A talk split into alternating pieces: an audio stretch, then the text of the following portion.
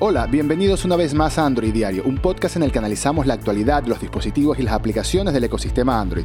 En este episodio especial tenemos de invitado al gran Jesús Vélez Delgado, editor de tecnología en RPP y uno de los periodistas de tecnología más importantes del Perú. Vamos a hablar sobre la vida de los dispositivos Huawei sin los servicios de Google, sobre el nuevo Huawei P50 Pro y lo que esperamos de los nuevos Galaxy S22 que están próximos a llegar. Si te gusta el episodio, por favor no olvides compartirlo y dejarnos tus comentarios en Twitter. Puedes encontrar las redes sociales de Jesús y su programa Metadata en las notas del episodio.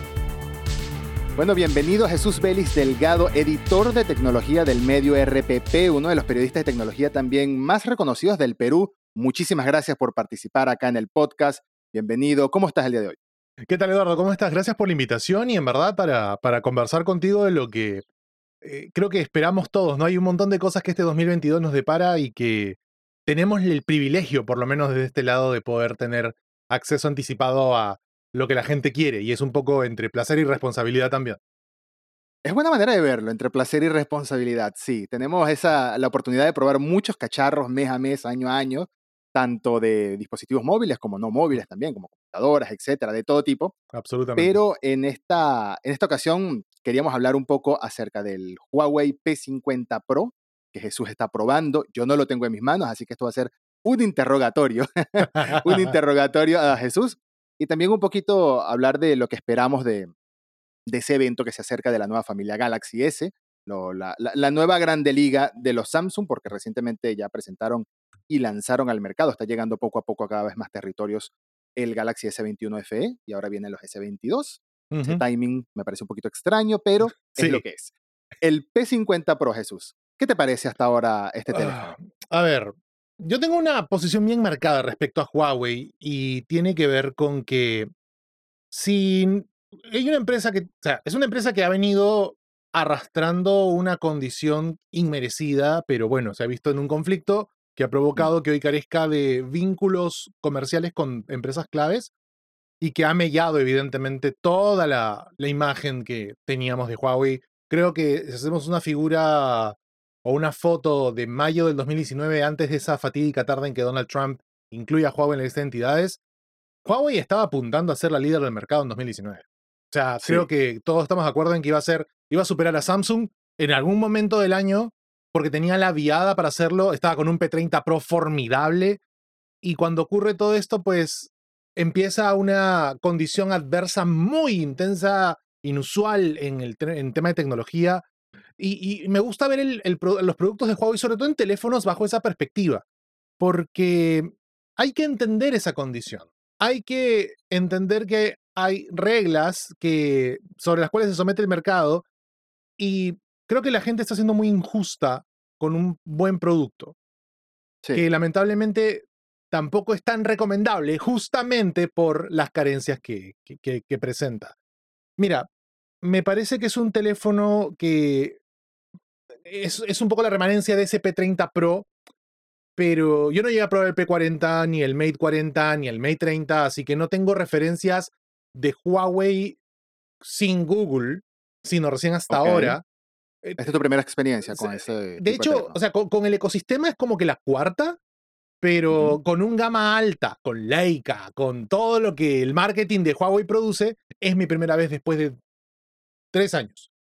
Y es, es mucho tiempo para, para haberle perdido cariño. O sea, le sigo teniendo cariño a la marca, creo que son productos formidables.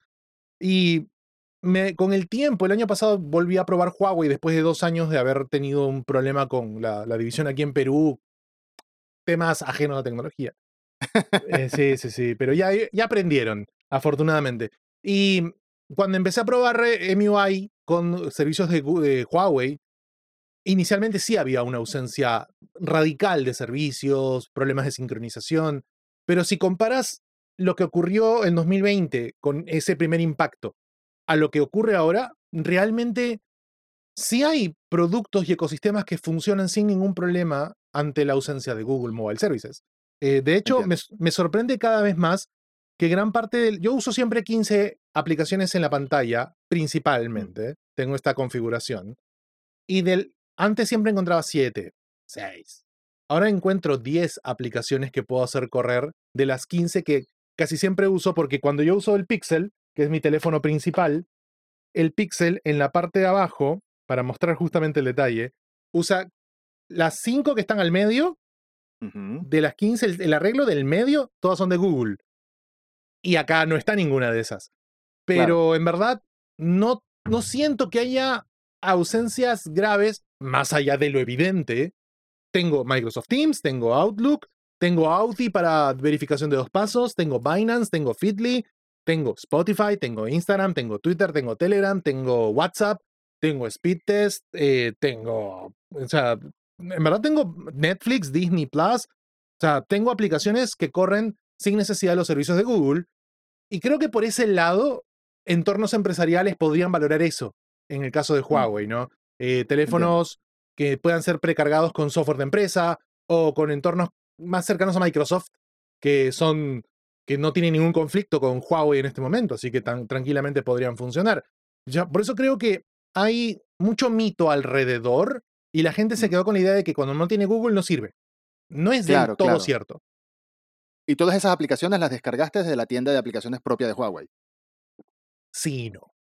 Sí, algunas. Sí, sí, y no. O sea, de hecho, no hay Rappi, que es esta aplicación de, entrega a domicilio, porque sincroniza con Google. No hay Uber. Yo uso mucho Uber para moverme en todos lados, en verdad, porque Uber es Uber. Y eso sí se extraña, ¿no? Pero gran parte de las apps también están disponibles como APK, eso es lo bueno de Android también. Las descargo directamente, por ejemplo, de repositorios como APK Pure, porque Petal Search, que es el buscador de, de Huawei, incluye una parte de aplicaciones que tú escribes el nombre de la app y descarga el APK. No es la manera más segura, pero APK Mirror sí es un repositorio seguro. APK Pure es un repositorio seguro. Tienes antivirus también, así que puedes añadir una capa de seguridad. Eh, creo que e, es ahí donde viene un poco la, la, la primera gran solución que encontramos en el mundo Android. Lo que sí me ha dado un poco de pena es que no haya venido con, con Harmony. Me hubiese gustado mm. probarlo con Harmony OS. Solamente está en China con, con ese teléfono. Lamentablemente. Sí, em, me imagino que e, ese era otro de los temas que quería que tocáramos de la mano con el P50 Pro, que es la vida de un dispositivo Android sin la, el matrimonio con los servicios de Google que tienen la gran mayoría de los teléfonos que usamos. Incluso teléfonos como Samsung, por ejemplo, que tiene su propia tienda de aplicaciones, sigue estando Google Play Store ahí y la de Samsung es más un complemento que otra cosa para servicios propios, para aplicaciones propias, etcétera, y las que vienen preinstaladas en el teléfono. Pero entiendo que es un tema de estigmatización que se ha dado después de tanto ruido mediático que hizo el tema de la salida de Google Play Store de los Huawei. Tanto así que le afectó que, bueno, tuvieron que vender la marca Honor para tener ese, esa otra división ahora externa que pueda seguir funcionando en Estados Unidos sin el bloqueo, por decirle bloqueo, sin las restricciones en realidad sería la, palabra correcta. Y la, la, empresa sobrevivir un poco mientras se terminaba de levantar. Yo creo que Huawei tiene muy buen hardware y las cámaras, que es algo de lo que vamos a hablar, por supuesto, esa, ese matrimonio que tiene con, con los sensores de Leica, una marca reconocida desde hace décadas en materia de fotografía, es, es un punto a favor que, que sí, esto fue una especie de, no digamos un clavo en el ataúd, pero sí fue un tropezón muy grande que se dio Huawei en lo que venía levantando, porque hoy en día los líderes en el mercado en cuanto a cuota de mercado, hablando, están Samsung y están Xiaomi, por supuesto, más que nada, más que nada en este mundo, ¿no? Lo que pasa es que ahí también hay que considerar que con todo esto hubo un derribo al ecosistema de Huawei cuando estaba mm. empezando a crecer. Yo tuve la chance de visitar eh, las instalaciones de Huawei en China en 2018, en plena efervescencia del éxito de la marca de Shenzhen. Fuimos enorme a campus, ¿no? Eh, fuimos a, creo que a cuatro instalaciones distintas. Fuimos a ver una hoja, una, una faja de producción del P20 Pro, eh, que la tengo aquí tatuada en la retina. Nunca había visto hacer un teléfono desde la, desde la parte de PVC y el, acoplamiento de la placa, cómo entra el procesador, cómo vuelven los, robots a, voltear la hoja para el paso siguiente. Es, es alucinante, las pruebas que hacen con los equipos. Eh, eh, recuerdo mucho un, tema, porque tuvimos un viaje interno de Shenzhen a Beijing para ir al mm. centro de investigación de Huawei en Beijing y hablé con un ingeniero experto en telecomunicaciones eh, después de una reunión que tuvimos con, con, esta gente y ahí él, nos mostró un, una granja de servidores que simulaban los climas del mundo y probaban ahí todos, todas las bandas de, comunicaciones que ellos, que ellos producen, que ellos, que ellos van probando para la instalación de infraestructura. Y le pregunté, ¿cuál es el escenario más adverso para las telecomunicaciones? De todo lo que han probado, ¿cuál es el escenario natural más adverso para las telecomunicaciones? Y me dijo, así, me, me reventó el cerebro. 2018. Hemos probado 5G bajo tierra y no hemos tenido problemas. y, y, eso te da un poco la perspectiva de marca que abanderó durante mucho tiempo la investigación en telecomunicación de siguiente generación. Y cuando viene este corte abrupto, Huawei tenía convenios con Google para lanzar un parlante, que, creo que frente a los planes iba a ser el Huawei Sound que tenemos ahora. Eh, tuvimos eh, cortes abruptos en estrategias de auto, en estrategias de telefonía, de tablet, de conectividad.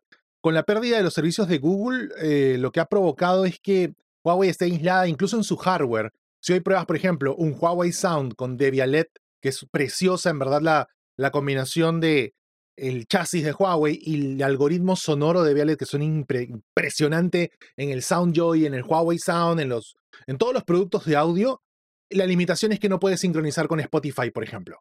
Que no tienes Spotify Connect, que no tienes Tidal Connect, que no tienes un asistente de voz, eh, que no puedes, por ejemplo, castear tu música por Wi-Fi, porque al estar con estos acuerdos restringidos, no pueden tener colaboraciones estrechas, eh, porque muchas de ellas tienen fórmulas algorítmicas cuyas patentes o licencias están en empresas estadounidenses y por eso es que no las pueden aplicar.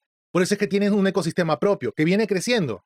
Los relojes son una demostración, los televisores, los parlantes, pero hay evidentemente un engranaje suelto que todavía no termina de cuajar y que ha impactado en la gente de manera muy negativa. la mala prensa que hubo respecto al caso Huawei y Google, porque suena muy fuerte, provocó que haya una estampida cuando en verdad, cuando teníamos Windows Mobile o Windows Phone, no sonaba mm. tan grave el no depender de Google. O incluso tener el iPhone, que tampoco tiene nativamente herramientas de Google, pero Google desarrolla soluciones, porque son acuerdos que son viables. En este caso, Huawei no tiene la chance de hacerlo. Claro, sí, 100%. Y eso es como, como bien decía, como una espina en el zapato que le frena la, lo masivo que podría haber sido la compañía hoy en día. pero han pasado tres años ya de esto. Y por lo que me cuentas, han habido soluciones medias. Yo creo que es un tema de educar al consumidor. Yo creo que debería haber una campaña de marketing enorme para decirte que no es el fin del mundo de parte de la marca, en anuncios, en, qué sé yo, campañas que hagan. Y por supuesto, facilitarle a los medios mucho más los dispositivos para que, no digamos que que, sean, que sirvan de influencers, porque no, es la palabra, pero que sí que sirvan de comunicadores, sí. de intermediarios, ¿no? Hay, hay un hecho curioso que, ah, yo, bueno, por, por ese trabajo, pues la relación con las marcas es muy cercana, conoces gente de las marcas, y hay un hecho curioso que tengo con el Pixel. El Pixel 6 Pro, que tengo en uso personal, tiene el Art Gallery. De hecho, tiene los servicios de Huawei instalados. Ojo, tiene Huawei Mobile Services. Cuando probé el Watch 3 GT, el GT3, eh, hace un par de semanas, me pidió para poder emparejar el reloj con el teléfono, instalar los servicios de Huawei. dije, maldita sea, que va a borrar lo de Google, me va a reemplazar. y cuando hice la instalación, porque lo hice con miedo, evidentemente, le puse y de repente no noté que haya un cambio. O sea, me di cuenta que realmente ambos servicios podían convivir en un teléfono y no he tenido ningún problema de sincronización con herramientas de Google en el Pixel teniendo hasta el momento herramientas de Huawei bajo Huawei Mobile Services. O sea, que ahora que pruebe un producto de Huawei, tengo ya el software instalado en un equipo para poder probar y no se entromete con el otro. O sea, no existe esta idea del reemplazo o de que vas a estropear tu teléfono. Tengo un Pixel 6 Pro construido por Google que tiene servicios de Google y de Huawei. Y, y, eso te da más o menos un antecedente de la salida tan, eh, no elegante, pero por lo menos ciertamente inteligente de Huawei frente a todo esto, ¿no? De hacer que los servicios convivan y no reemplacen cuando necesites vender un hardware y que tengas que instalar el software en un teléfono con Android. Sí, es la, es la única manera. Ese, esa convivencia es la única manera de que puedas decirle al consumidor, no importa el teléfono que tengas, puedes comprar mis dispositivos, mis wearables, por ejemplo, y qué sé yo, después el día de mañana te podrías mudar un smartphone Huawei si consigues uno que te parezca atractivo. Yo creo que eso, la educación, eh, sin sonar despectivo al usuario promedio, el usuario promedio, el usuario que va a una tienda y busca un dispositivo que le guste, que tenga un precio que le guste y unas características que le gusten, sin ir muy allá, sin verse 100.000 reviews ni leerse toda la página de GSM Arena como hacemos nosotros o como hace mucha otra gente. el usuario promedio que le quiten el miedo del virus, de la palabra virus de la cabeza por buscar aplicaciones en lugares que no sean la confiable tienda Google Play Store, confiable entre comillas, porque tanto la Play Store como la App Store de, Apple a veces se les cuelan cosas, ¿no? A una más que otra, yo lo sé. Este es un podcast dedicado a Android, así que no voy a hablar mal tampoco. no me voy a quejar tanto. Pero a veces se cuelan cosas, a veces se saltan permisos, se saltan esos chequeos que hacen el, algoritmo nativo de, la, de la tienda de aplicaciones se le quita el miedo al virus y pasa, y pasa. Se le da una, una, solución como la que dio Huawei con este buscador de aplicaciones que te dice, mira, estos son los repositorios más confiables, estos son los repositorios de los que puedes obtener las mismas aplicaciones que en otros, excepto Google Maps, pero bueno, no tienes Google Maps, pero tienes esta otra, tienes esta otra alternativa. Eh, no tienes el, cliente nativo de Gmail, pero tienes Outlook, por ejemplo, que puedes iniciar sesión en Outlook con Gmail también, por supuesto. etcétera. Y sigue siendo una aplicación de Microsoft. Ese tipo de educaciones, eh, si le das un precio atractivo y si le das un hardware como tienen estos teléfonos, sobre todo el P50 Pro, lo hacen otra vez atractivo ante la gente. claro. Lo hacen atractivo. Pero es que yo creo ahí, Eduardo, que cometemos un error también cuando subestimamos el potencial de un teléfono y decimos, si estuviese más barato lo compro. Es que en verdad, mm. a ver, tienes un Snapdragon 888, porque eso es lo que tiene el equipo. Tienes una pantalla OLED de 120 Hz. Tienes un, chasis bien cuidado, 256 GB de interna, creo que es su FS 3.1, no me falla la memoria. Tienes incluso configuraciones hasta 12 GB de RAM y medio tera de almacenamiento. Tienes un hardware de 50 megapíxeles en la cámara, 64 en el teleobjetivo. O sea, tienes un fierro hecho y derecho. Y a veces decir que porque no tiene Google hay que bajarle la mitad del precio es creo, no ofensivo, pero sí lapidante, sobre todo por cómo estamos viendo o dándole valor a la ausencia o presencia de ciertas herramientas. Y, y peor aún en un año como estos, en donde hay escasez de componentes, todo va a encarecer, el envío en containers ha pasado de costar mil o mil quinientos a diez mil o doce mil dólares. O sea, el, el precio está caro porque sí, es caro. En China baja porque no tienes que pagar desaduanajes porque no tienes que pagar un traslado por mar, o sea, todo es más simple porque está en China continental. Pero creo que estamos tomando la perspectiva rara en esto de... Yo, he escuchado muchos comentarios sobre, pucha, pero si está costando mil dólares, no, yo lo compraría por 700. Sí. Eh, es como si fuese un inbox de Instagram, ¿no? Que tú vendes algo y te manda el precio por inbox, pero no me lo puedes dejar a menos. No, creo que estamos subestimando mucho del esfuerzo de una marca por, por mantenerse respetada dentro del circuito de teléfonos. O sea, el P50 Pro no es un mal teléfono, es un gran teléfono, solo que no tiene las herramientas de Huawei y para mucha, perdón, de Google, y para mucha gente eso es vital. No vamos a negar la realidad, no los tiene, no los va a tener y personalmente no recomendaría que instale soluciones que las traigan de vuelta. Es como eh, hacer archivo 81 y y buscar todos los componentes para volver de vuelta a la chica con Calego. O sea, no, es demasiado trip, demasiado, demasiado riesgo sobre... Yo tengo una, una, figura en esto de, cuando tú vas a un restaurante, tú vas al restaurante porque sabes qué platos sirven, sabes qué ambiente hay, sabes qué atmósfera hay. Tú no llevas tu música en un parlante, tú no llevas tus salsas ni tus cubiertos, tú no llevas tu menaje a comer. Creo que mm. los teléfonos merecen un poco lo mismo, de, esta es la propuesta del constructor estas son las limitaciones que tiene, esta es la experiencia que te da. Por eso lo tienes que comprar, si te gusta o no, nadie te obliga a comprarlo, pero nadie, eh, pero la marca tampoco está obligada a escuchar tus berrinches cuando hay algo que no tiene. Exactamente. Sí, tienes razón. Eh, la, comparación con el restaurante me parece perfecta. Y sobre todo porque estamos hablando de Android, ¿no? un, sistema operativo que aunque la gente está acostumbrada hoy en día a la facilidad, a que todo está a la mano del dispositivo. Nosotros venimos del año 2008, 2009, 2010 de que probábamos ROMs. Sí, claro. Hacíamos root, un montón de cosas.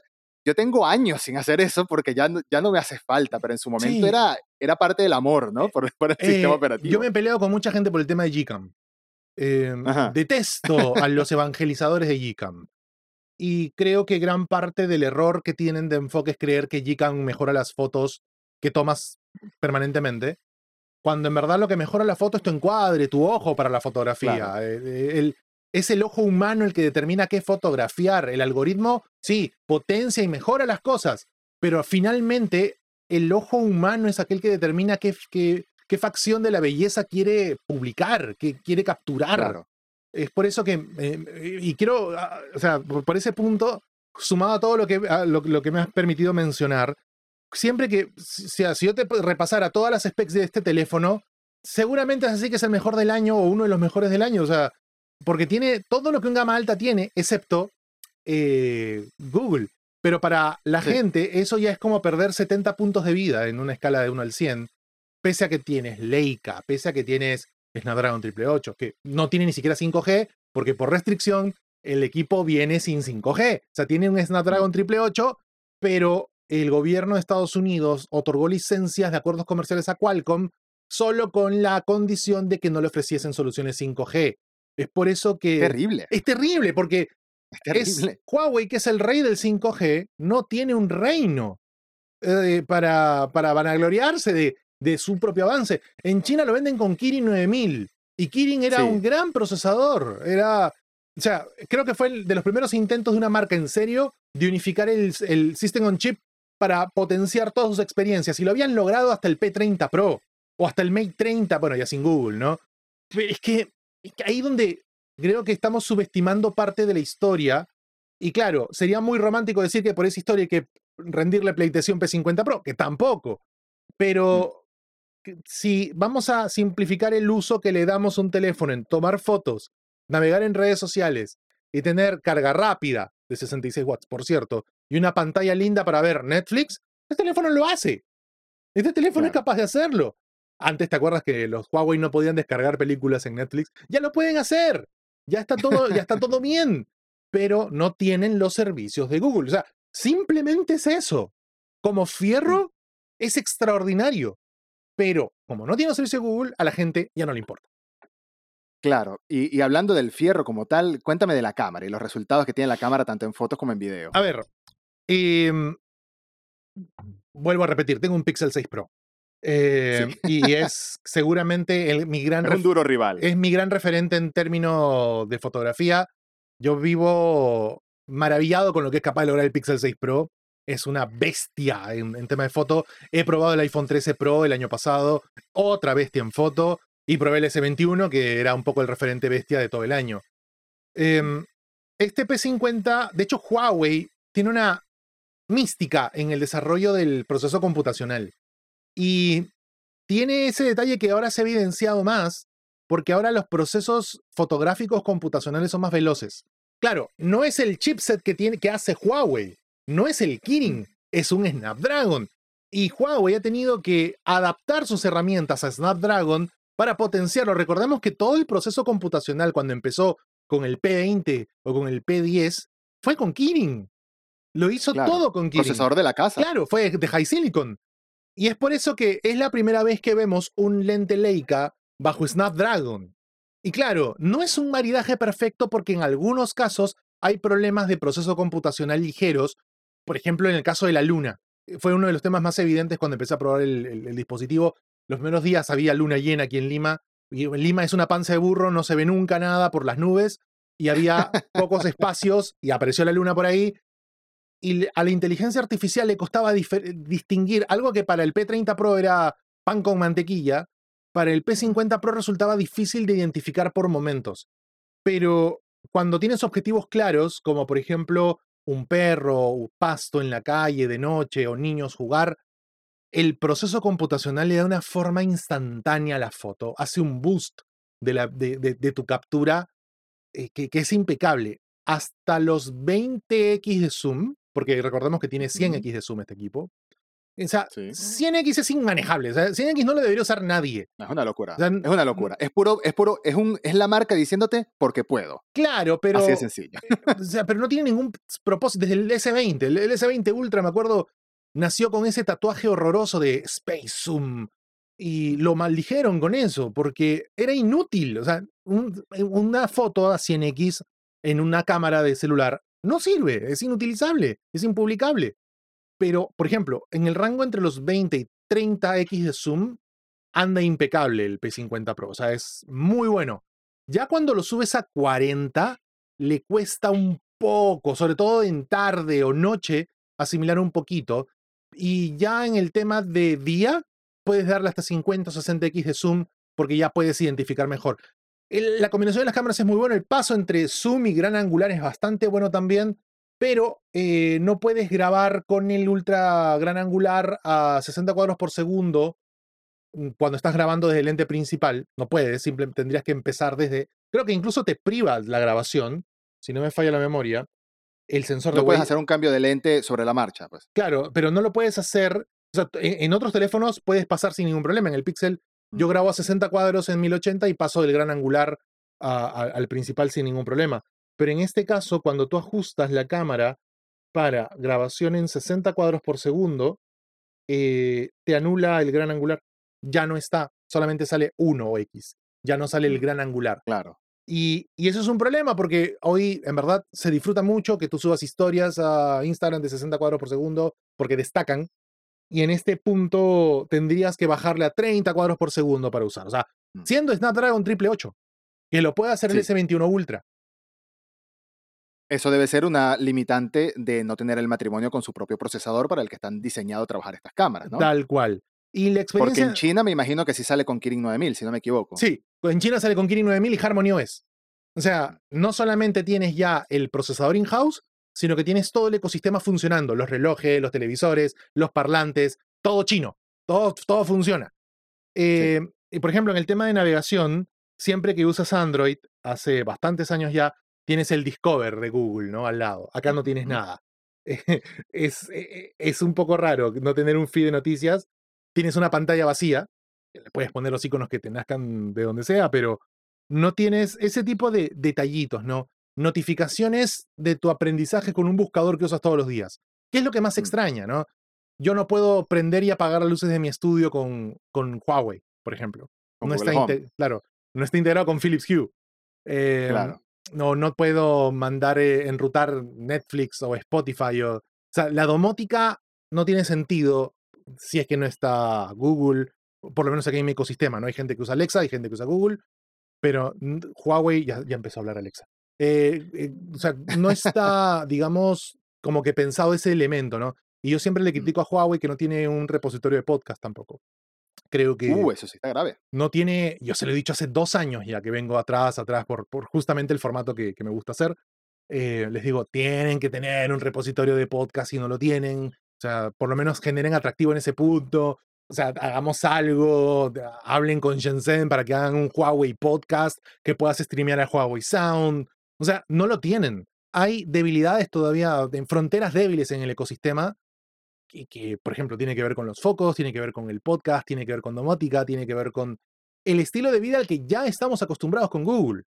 Eh, Claro, de todas formas, de todas formas, con lo que me has dicho, entiendo que hay que darle también el beneficio de la duda, por así decirlo, porque aunque han pasado apenas tres años, han logrado escapar un poco del estigma de no tener Google, escapar bastante, me diría, Sí, del estigma de no tener Google, y sobre todo tomando en cuenta que de estos tres años, dos han sido de pandemia. y yo creo que va a ser un tema irreversible. Al final de Mm. cuentas, la administración de Biden tiene la misma impresión o, o más radical respecto al rol de Huawei o el supuesto rol de Huawei en el tema de espionaje desde China, ¿no? Y lo digo así en Sí. supuesto e incondicional porque no ha sido probado.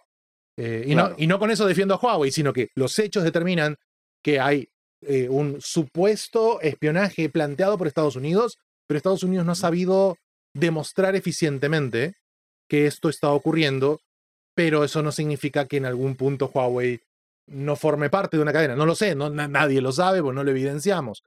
Pero es ahí donde te das cuenta en verdad qué gran marca es. Y cuando tienes, por ejemplo, routers, tienes eh, cosas de IoT, tienes soluciones diversas que han crecido justamente en esta, en esta situación en donde los teléfonos, los teléfonos nunca fueron el negocio principal de Huawei. Nunca. Mm. Fue la infraestructura en telecomunicaciones. Y es ahí en donde le ha dolido a Huawei haber perdido Estados Unidos, haber casi perdido Europa en un momento en el que haya ido eh, el secretario de Estado en una gira latinoamericana a hablar por debajo de la mesa como lengua de serpiente en el Señor de los Anillos. No hablen con Huawei para el tema de comunicaciones, no hablen con Huawei para el tema de comunicaciones. O sea, ha venido envenenando un poco esa confianza y Huawei tiene todos los servicios cloud vetados en Estados Unidos. Cuando tú revisas la lista de entidades negras, eh, la lista negra de entidades, perdón, eh, ves Huawei Cloud de todos los países vetados en los Estados Unidos. Todos. O sea, Es terrible. porque ves, tú buscas por país y dice Perú. Hay una empresa peruana vetada en Estados Unidos. ¿Cuál es? Huawei Perú. o sea, sí. Dejando, eh, es difícil entrar en estos temas políticos porque al final es eso, es- es- parece haber motivaciones políticas de todo tipo, porque son cuestiones que no se han probado, que son sospechas que vienen de un gobierno, pasan a otro, pero me parecería lo más inteligente por parte de Huawei, honestamente, yo como no empresario que soy, mucho menos dueño ni, por- ni responsable de una mega corporación, pero creo que lo más inteligente es que si ya hubo este antes y después, mantenerse con su propio ecosistema, seguir evolucionando este propio ecosistema y seguir creciendo de esta manera sin contar o sin depender de los servicios de Google que le escaparon obligatoriamente. Sí, Eso es al final lo que han venido haciendo y el P50 Pro, por todo lo que me cuentas, es un gran teléfono, un gran gama alta, competitivo en todo el aspecto del, har- del hardware y en el software también se maneja bien con sus limitantes. Me queda, me queda como detalle interesante eso que mencionas de que no recomiendas hacer estas trampas o estos, estos procesos bajo, bajo, bajo la mesa de instalarle los servicios de Google de manera sí, forzada, porque me imagino que es un poco como el mismo tema de, de YouTube, eh, de YouTube Premium y las aplicaciones que se saltan las restricciones de YouTube Premium y te ponen todas estas funciones que pueden traer cositas negativas también en materia de seguridad, ¿no? Vamos. ¿Quién es tan idiota de regalar su talento? Mm, Nadie.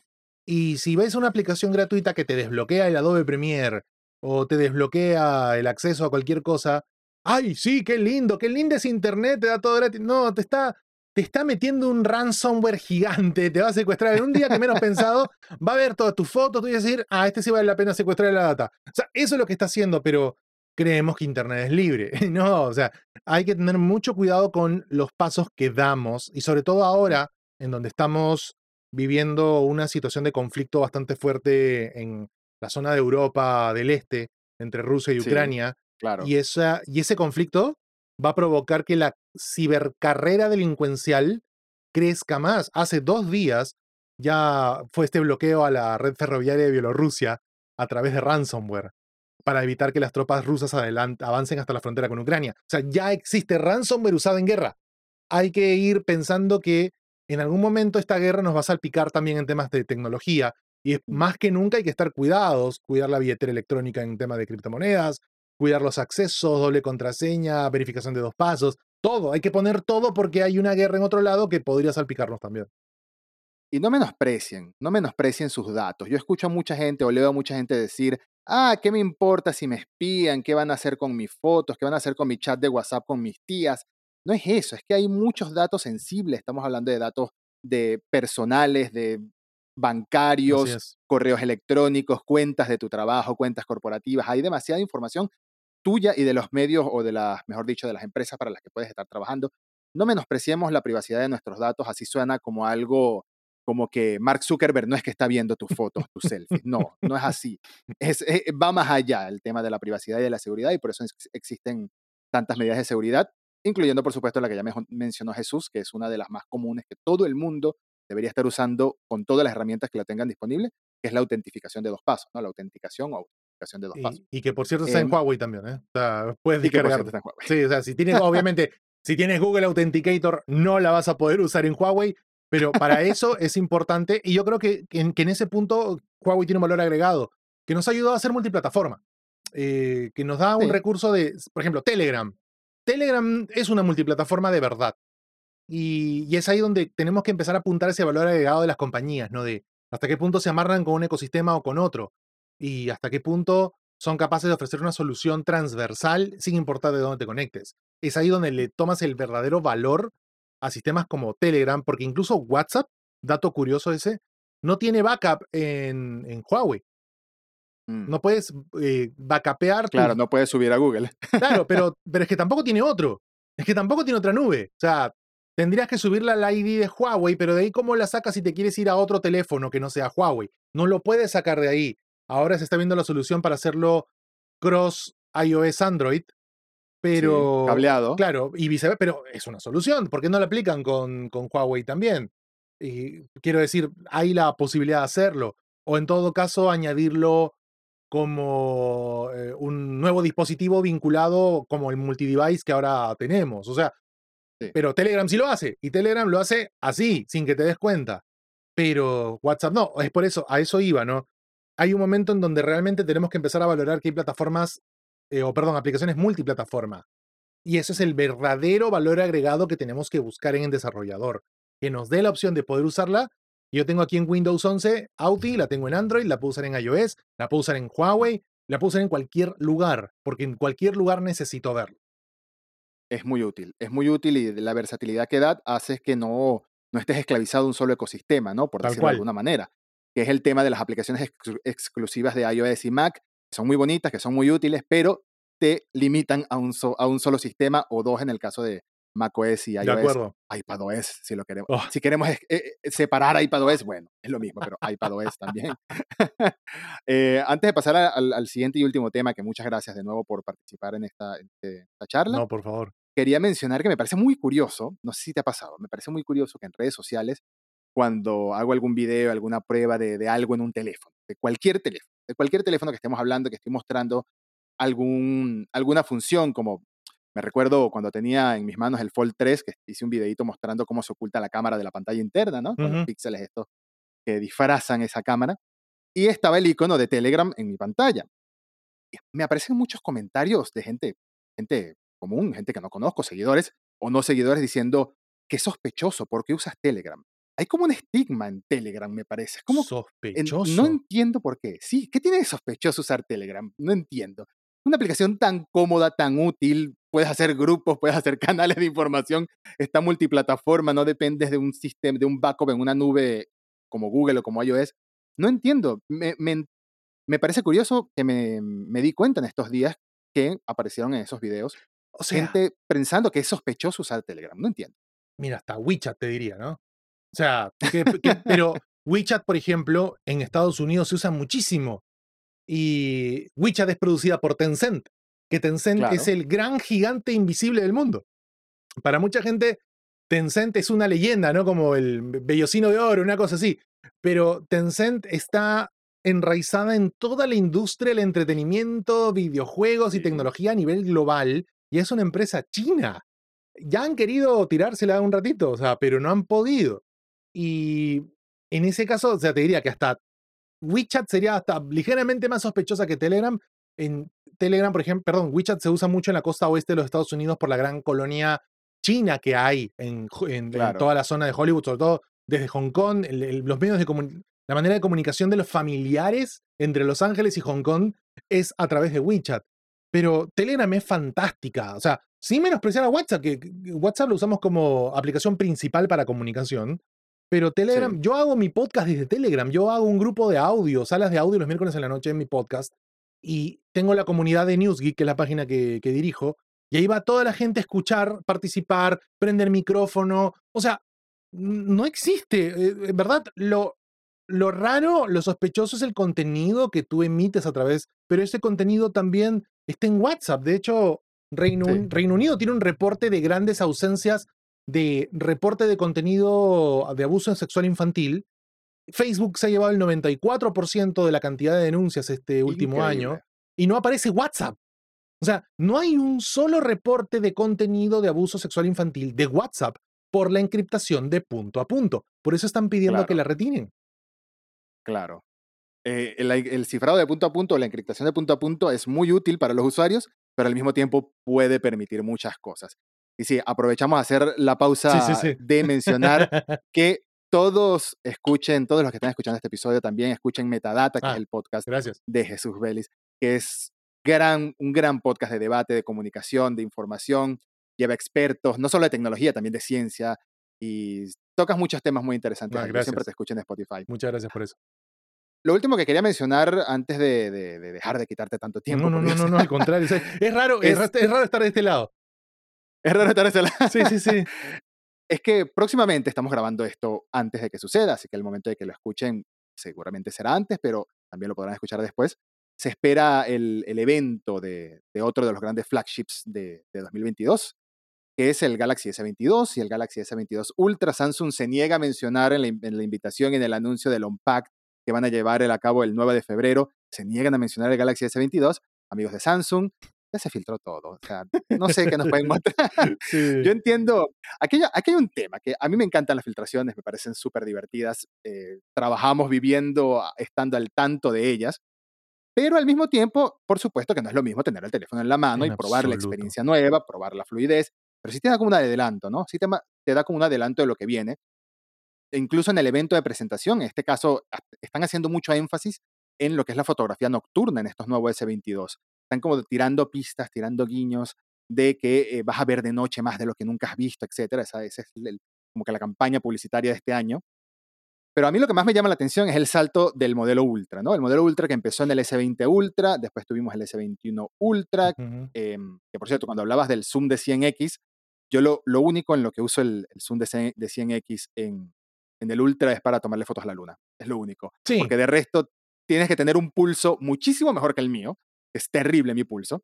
Incluso con la estabilización óptica del teléfono ayuda, pero no tanto, no, no lo suficiente de ningún teléfono que tenga 100X porque es muy difícil, es, demasiada distancia. Pero con la luna, un objeto tan distante, ayuda, Me has hecho acordar, por, por mucho tiempo había, cuando llegaron los sensores de 108 megapíxeles o los sistemas periscópicos que vienen a estos, los en L, ¿no? Que vienen bajo el chasis. Eh, la gente me, comentaba en redes, me preguntaba, oye, creo que el teléfono se me ha roto. Y ¿qué pasa? No es que escucho un clic cuando lo agito y era que el sistema de cámara tiene un clic. Claro. Porque por todo el, todas las piezas de, que, que forman justamente el, integrado del lente. Pero eh, había gente que consideraba que, estaba roto justamente por eso, ¿no? Porque por el sistema tenía demasiadas piezas y era. y bailaban un poquito. Pero no, yo estoy muy entusiasmado. Yo soy muy fan de los Note. Y bueno, probé el Note 20, creo que como todos los que los que tuvimos la chance de, de, seguir la evolución de Node por años. Mi último, bueno, mi último Unpacked fue para el S20 Ultra, pero yo había ido al del Note 10 también. Y fui al del Note 9, fui al del Note, eh, al del S10, no, el del S10 fue otra persona, pero he estado muy cerca del Unpacked y he visto la evolución, me ha gustado mucho siempre ver el producto, cómo crece. Y yo siempre he sido muy fan de los Note por encima de los S. Em, mm. Cuando me enteré que Samsung había desistido ya de esta idea de hacer el modelo Note, sí, me, chocó bastante porque no hay mejor teléfono con un stylus y no hay mejor stylus que el que viene en el Note. O sea, no, no existe un competidor, en, o sea, es solo en el mundo ese teléfono, es el único teléfono en el mundo capaz de hacer eso. Y que sea útil. El que le lleva la contraria a Steve Jobs desde el principio. Sí, claro. Y, y yo me acuerdo, yo probé el primer Note, eh, el Galaxy Note original, y era mm, gigante, era una brutalidad. Y ahí entendía Jobs. Pero, bueno, ya había muerto cuando yo lo vi. Pero el, tema está en que con el tiempo, el tiempo le da la razón a Samsung, más allá incluso de la resiliencia del formato después de las explosiones del Note 7. Yo estuve, caso anecdótico, yo estuve en el IFA de Berlín en 2016, a los dos días que habían anunciado el Note 7 y que empezó toda esta seguidilla, o sea, a la venta. Y empezó esta seguidilla de explosiones y teléfonos que reventaban en la calle. Y en los pasillos del IFA de Berlín se hablaba del tema en el boot de Samsung. Cuando estábamos en el Note 7 viéndolo, había gente, oye, ¿escuchaste que ha volado? Oye, sí, y a la gente habría Bloomberg, habría CNN, habría Verge, y veías que los casos de Note 7 que explotaban, que se quemaban en un avión. En aviones. Claro, que voló un auto. O sea, decías, diablo, ¿qué está pasando? y me acuerdo mucho que cuando yo en esa época hacía YouTube, no estaba tan dedicado a medios. Y me acuerdo que al año siguiente, eh, cuando se lanza el S8, yo en un video dije, van a volver a lanzar el Note. Porque yo sí creo que lo van a volver a lanzar porque Samsung es muy grande para eso. Y la gente decía, no, pero es imposible. Y al final ahí está. O sea, Samsung entendió que tuvo un problema, lo corrigió. Si esto le hubiese pasado a Apple, Apple no sobrevivía. O sea, le pasó a Samsung, que es un puño. Y ahí, eh, ahí me di cuenta que el Note es un formato muy querido por la gente, porque es un teléfono muy peculiar, es un teléfono único y tiene una gran legión de fanáticos. Hubiese sido un error imperdonable matar ese formato y Samsung lo que ha hecho es reivindicarlo poniéndolo en la cúspide de todos sus teléfonos. O sea, lo ha puesto como el S22 Ultra, como el más poderoso del catálogo. Me entusiasma el hecho de saber que tras un año de no haber visto evoluciones en el SPEN, vayamos a ver muchas. Eso es lo que más me entusiasma. Eh, pero sí, o sea, yo estoy, yo estoy con el hype y con los bocaditos. Ya estoy listo para verlo. A mí me da un poquito de tristeza eh, lo que supongo que, lo que todo el mundo asume ya con las filtraciones que va a suceder, que es que el nombre de la marca Note no va, no va a existir más, que ahora va a ser reemplazado por el Ultra, pero el Ultra va a incluir este bolsillito para un S Pen eh, yo estuve probando tanto el Fold 3 como el S21 Ultra, que todavía lo tengo acá, Ujú. Y usaba el, el S Pen externo, ¿no? El que, que tienes una funda donde puedes guardar el S Pen, pero no es lo mismo. Horrible. No es lo mismo. Es horrible. útil, No, sobre es todo en el Fold. horrible, En el Fold horrible. me pareció útil en la pantalla interna, pero yo no lo sacaba casi de casa el S Pen, porque lo primero que pienso es, lo voy a perder, lo voy a perder. Si hay gente que perdía el, el S Pen de los Note que va adentro del teléfono, imagínate este que va afuera, lo voy a perder. Esto me parece, esto me parece un salto natural y me parece una gran idea unificar un poco porque siempre se ha hablado de, no tanto de Samsung, sino de todas las marcas o de la gran mayoría de marcas Android que tienen como una gama de teléfonos muy amplia que sirve para dar diferentes rangos de precios, muy útil por ese lado, pero por el otro puede ser un poquito confuso para el consumidor, un poquito confuso que hayan tantos modelos tan similares o con una diferencia de precio tan, tan escasa, ¿no? Co- Como que al momento de que, de nuevo, sin menospreciar, un usuario común va a una tienda de Samsung y ve siete teléfonos distintos que todos se llaman parecido, ¿cuál elijo? ¿El más caro o el más barato? ¿O el del medio? Sí, claro. Entonces, a mí me parece que es bastante útil que el sinónimo de, del Ultra sea el Ultra de verdad, que sea lo que usan otras marcas como el Pro o el Pro Max en el caso del iPhone. Ajá. El Ultra aquí es el tope de gama. El hardware, por lo que se ha filtrado, no cambia drásticamente en comparación al S21 Ultra. Creo que más que nada es la cámara frontal de 40 megapíxeles. No recuerdo en este momento si la cámara frontal del S21 Ultra es de 40 también o de 30 De 32 creo pero que era. de 32. Pero creo que cambia un poco, sobre todo la, la gran inclusión es el, el Exynos 2200, que parecía que no venía, que sí venía, que a mí me tiene muy motivado el S2200 por la integración con la GPU de AMD, en, en conjunto con AMD. Ojalá, ¿no? Ojalá que realmente responda a la expectativa. Porque yo estoy muy entus- yo estaba muy entusiasmado personalmente por Snapdragon 8 generación 1. O sea, tenía mucho Ujú. hype y de repente, de hecho, voy a probar un teléfono Snapdragon 8 generación 1 que debería estar llegando pronto. No puedo decir cuál es porque lo tengo bajo embargo y me cuelgan. Eh, pero TBD, no, sí, sí, sí, sí, o sea, pero el 22 de febrero ya puedo decirlo. Em, y me, me- en verdad me decepcionó un poco ver los primeros benchmarks.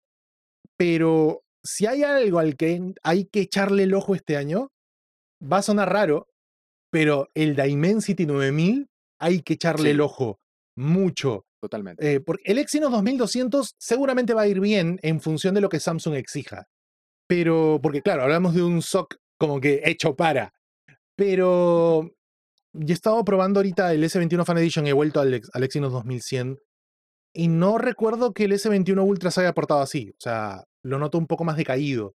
Y no, no, no, no le encuentro ningún tipo de sentido ni relación al hecho de que el mismo procesador. Bueno, hablamos de 12 GB de RAM versus 6. Ok. Claro. Pero igual, ¿no? Lo noto como que desmejorado, como Don Ramón frente al espejo. Y, o sea, se siente bien. Y, y en el caso del 2200 sí le tengo fe, pero Samsung todavía hay dos cosas que tiene que empezar a hacer. Primero, la carga rápida, que la necesita Sí. con urgencia por marketing. O sea, necesita Sí. realmente un 45 watts o un 66 watts. Claro, pero con el antecedente el Note 7 tiene que ir mediditos. Exactamente. O sea, no, no, no quiero ser, eh, no quiero decir que esto sea lo seguro, son puras suposiciones, pero es el miedo después del Note 7. sí, Van poquito a poco, cual. van a su ritmo. Y lo segundo es, me interesa mucho ver si realmente llegan a ese nivel de un hercio en tasa de refresco. Porque Mm. el LPTO que van a desarrollar ahora en la nueva generación de pantallas de dinámica AMOLED podría bajar hasta un hercio en tasa de refresco, lo que ayudaría muchísimo al tema de la autonomía, que ya en el S21 era buena. En el S20 Sí. no tan buena, en el S21 mejoró considerablemente. Yo espero que en este S22, al no tener carga rápida, tengamos una mejor autonomía en conjunto con todo, porque las pantallas del- de, de los equipos de Samsung, y lo afirmamos cada año, creo todos, son las mejores en los teléfonos en el mundo. Pero son casi como un TV wall, son casi como un terras, Hmm. así, ¿no? Que emiten demasiados nits, son muy luminosas, consumen mucha energía, y ahora es 5G, y ahora tenemos un nuevo procesador, un nuevo software que viene con varios bugs, como Android 12. O sea, va a haber, Sí. sí, consumo energético de sobra. Pero es que ahí va a venir el gran reto del S22 y sobre todo el del modelo Ultra. Eh, y me, me ha gustado mucho cómo Samsung redefinió su estrategia de lanzamientos, dándole protagonismo a los plegables en la segunda parte del año, que tiene todo el sentido, porque antes, si te acuerdas, Lo, lo que antes era el S al principio y el Note a la mitad. claro, o eran el S con el Flip y el Note con el Fold. que en el 2020 fue así. Cuando fue el último evento en San Francisco, lanzaron el Flip allá con el S20 y lanzaron el Note 20 con el Fold 2. O sea, eh, eh, y ahí dijeron, no, compadre, hagamos, vuelve a hacerme esa hoja, dame la ficha de nuevo, recalendaricemos y pongamos las cosas claras. Em, sí, yo creo que va a ser nuevamente el estándar de Android para este año. O sea, no va a haber mejor teléfono que, que el S22 en la primera parte del año, por lo menos. Claro, pueden haber teléfonos más poderosos, más fuertes, pero su experiencia en software puede ser muy mala. O puede haber teléfonos con mejor cámara, pero su experiencia en temas de rendimiento puede estar un poco menos, o no tienen un SPEN. Es decir, la, diferencia de Samsung es que es buena en todo. Es un teléfono equilibrado que de repente en algunos casos no es lo mejor en todo, pero funcionan sin problemas. Y lo mejor que tú puedes, probar es aquello que no notas que estás usando. O sea, es, esa es un poco la, filosofía de estos tiempos. Que lo que mejor se usa es lo que no sabes que estás, que estás usando, que no lo tomas en cuenta. Sí, Samsung dentro del mundo de Android, hoy en día Samsung, creo que lo seguirían Xiaomi y Huawei, pero todavía no han llegado a ese punto, me parece. No. Samsung ha creado como su pequeño ecosistema propio dentro de un mundo abierto, que es Android, ¿no? Incluso con el reloj, con, el Galaxy Watch 4, aunque usa Wear OS, es un matrimonio que funciona muy bien con, el, con los Galaxy. El, eh, los bots, recientemente me compré unos Galaxy Bots 2 y funcionan bien con los teléfonos que lo he probado, pero con los Galaxy tiene como una función extra que son los labs, las funciones experimentales, le da un botón táctil más, por así decirlo. Entonces tienen este pequeño ecosistema, digamos, similar a lo que hace Apple, pero dentro de un mundo abierto que al final y al cabo son, siguen siendo Android, sigue estando Android ahí de raíz. El único, la única piedra en el zapato que no me gusta del ecosistema de Samsung, la, que es así chiquito, es el, único gran problema que tengo es que lo que debería, lo que debería realmente ser democrático no lo es, y ese es el SmartTag. El SmartTag no funciona con Android, sino solo funciona con SmartThings de Samsung. Eh, para el CES, eh, que, estuve, que, volví este año, me llevé el Z Fold 3 como teléfono principal y me llevé el Pixel también y le puse un chip eh, de Estados Unidos y el Fold con, con, con roaming. Y le metí el SmartTag a la maleta uno en este mundo es dos por uno. Baja una cobertura de un evento y al mismo tiempo aprovecha de probar un dispositivo. Hay que hacer claro. De hecho, bueno, el Z Fold 3 lo devolví sin review porque ya habíamos hecho la review, solamente quería experimentarlo porque no lo había probado. Y digamos que para, para nosotros la casuística es importante. Y, en ese punto eh, decidí llevar el SmartTag para probar qué tan bueno puede ser, pues, ¿no? Lo llevé, lo puse en la maleta y realmente funciona como promete. Pero no funciona con Android, solo funciona con Samsung, que es Mm. yo le dije al chico de Samsung Perú, oye, esta vaina no funciona con, con Android, funciona solo con Samsung, con tus cosas. Pero está bien, pero no, pero no está bien.